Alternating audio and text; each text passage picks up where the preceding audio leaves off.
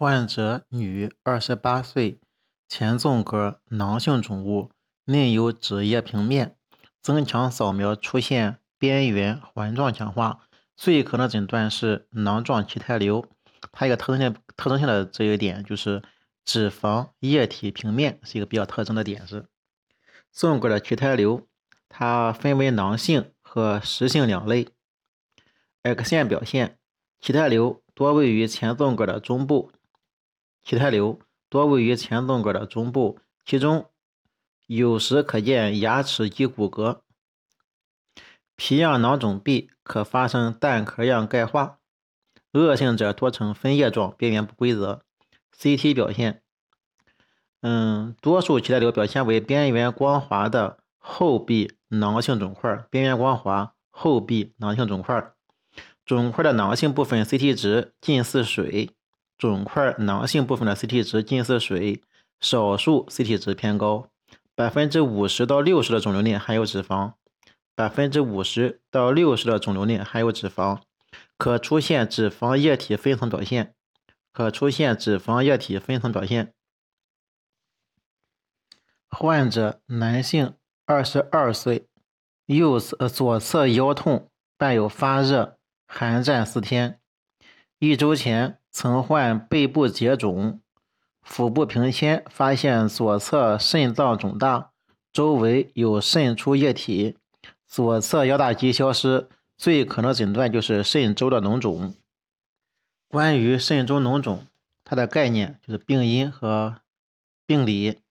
肾周脓肿是肾周脂肪囊内出现的化脓性感染，是肾周围脂肪囊内出现的化脓性感染。其来源为肾脓肿或者肾内感染穿破肾背膜所引发，也可以通过血源性或者邻近器官感染蔓延或者穿通伤而引起肾周脓肿。感染细菌包括金葡菌，还有革兰阴性杆菌。临床表现主要是高热、寒战、腰痛、肋膈角叩击痛及腰部肿块。呃寒战、高热、腰痛。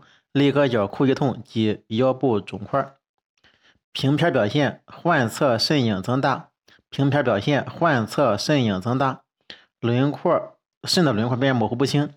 平片上呢就是患侧肾影增大，肾轮廓模糊不清，患侧腰大肌模糊，患侧腰大肌影模糊及脊柱侧弯。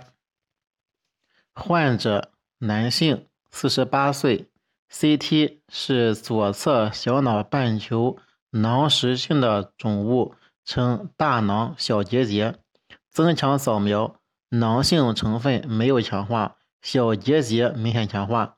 病灶外见以粗大血管深入病灶内，诊断为血管网状细胞瘤。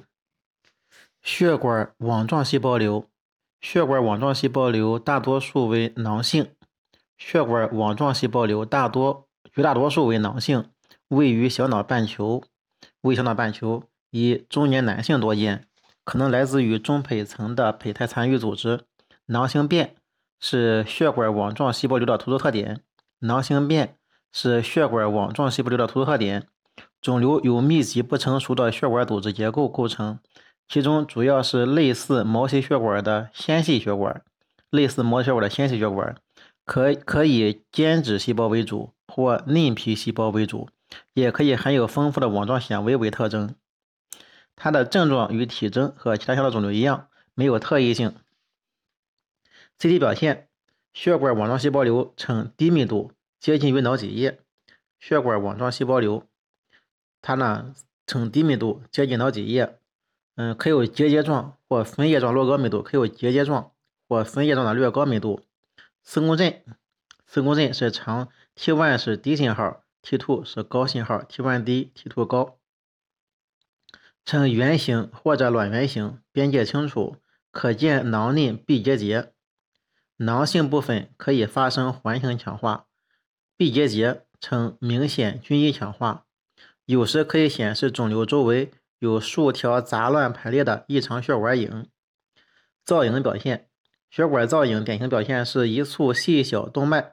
与毛细血管充盈的均匀阴影混成一团，一簇细小动脉与毛细血管充盈的均匀阴影混成一团，与一血管环相连，与一血管环相连呈戒指状。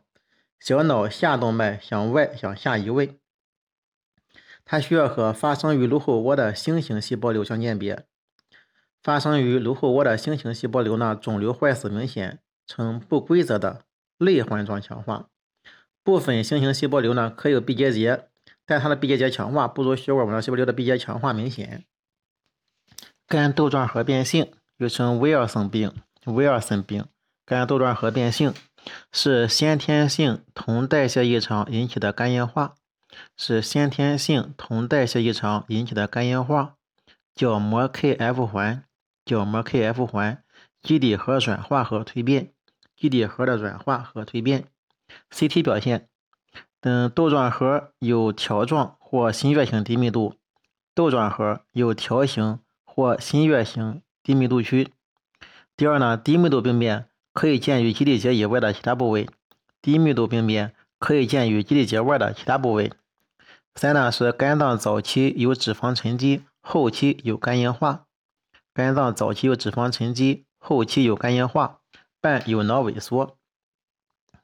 嗯，磁共振的 T two 呢，有同心圆样 T two 的壳核高信号。同心嗯，在壳同心圆样壳核高信号是 T two 项。中脑水平呢显示有熊猫脸，中脑水平熊猫脸，你的背盖呈高信号，黑质信号正常，导管周围的灰质。背盖呈高信号，T1 强化没有强化。它的病理呢是铜沉积在基底核区，铜沉积基底核区。脑组织病变是双侧对称，脑组织病变是双侧对称，椎体外系、椎体系均可受累。脑灰质水肿、坏死、海绵样变，脑白质受累。病变分三期，一期是铜沉积在肝脏，二期释放至血液循环。三期沉积在脑组织和其他肝外器官。患儿是个三岁的三岁的患儿，正常足月分娩，一月后一岁后头逐渐增大，颅内压增高。经查体呢，双下肢肌张力增强。行 CT 检查，结合病史诊断为脉络丛乳头状瘤。颅内压增的原因主要是一个是肿瘤所致脑脊液生成过剩，第一个是肿瘤。导致脑脊液生成过剩。第二呢是肿瘤阻塞造成脑脊液循环障碍。就一个是脑脊液产生过剩，第二个呢是脑脊液循环障碍。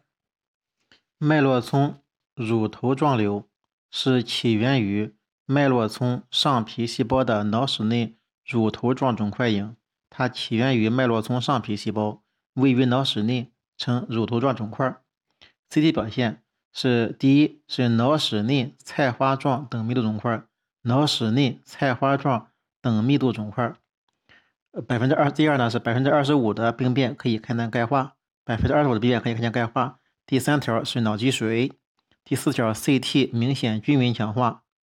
第五不均匀强化侵犯临近脑实质，提示恶性变。第六呢 CTA 显示脉络膜动脉供应病变。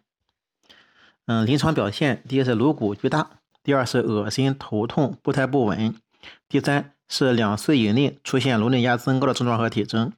颅内压增高是脑脊液增多，脑脊液增多呢，第一个是肿瘤导致脑脊液产生过剩，第二呢是肿瘤阻塞造成脑脊液循环障碍。关于脑水肿，第一个是脑水肿的概念，创伤性脑水肿是脑组织。受到外来的暴力打击后，出现过多的水分积聚在细胞内或细胞外间隙，病因是脑组织受外来暴力打击。然后呢，过多的水分积聚在细胞内或细胞外间隙，引起脑体积的增大和重量增加。此病理生理反应称为创伤性脑水肿。CT 表现第一点是局限性或弥漫性的低密度，低密度影呢可以是局限性的，也可以是弥漫性的。边缘模糊，病灶较大时可有占位征象。第二呢是病变侧的脑室受压变窄或完全闭塞，病变侧的脑室受压变窄或者完全消失，完全闭塞。第三呢是中线结构向对侧移位，中线结构向对侧移位，局部的脑沟、脑池变窄或消失。局部的脑沟、脑池变窄或消失。第四，脑水肿它分为三度，脑水肿分三：第一度，水肿范围不超过两厘米；第一度，水肿水肿范围不超过两厘米；二度，水肿不超过一侧大脑半球的二分之一；二度，水肿不超过一侧大脑半球的二分之一；三度，水肿范围超过一侧大脑半球的二分之一。水肿范围超过一侧大脑半球的二分之一。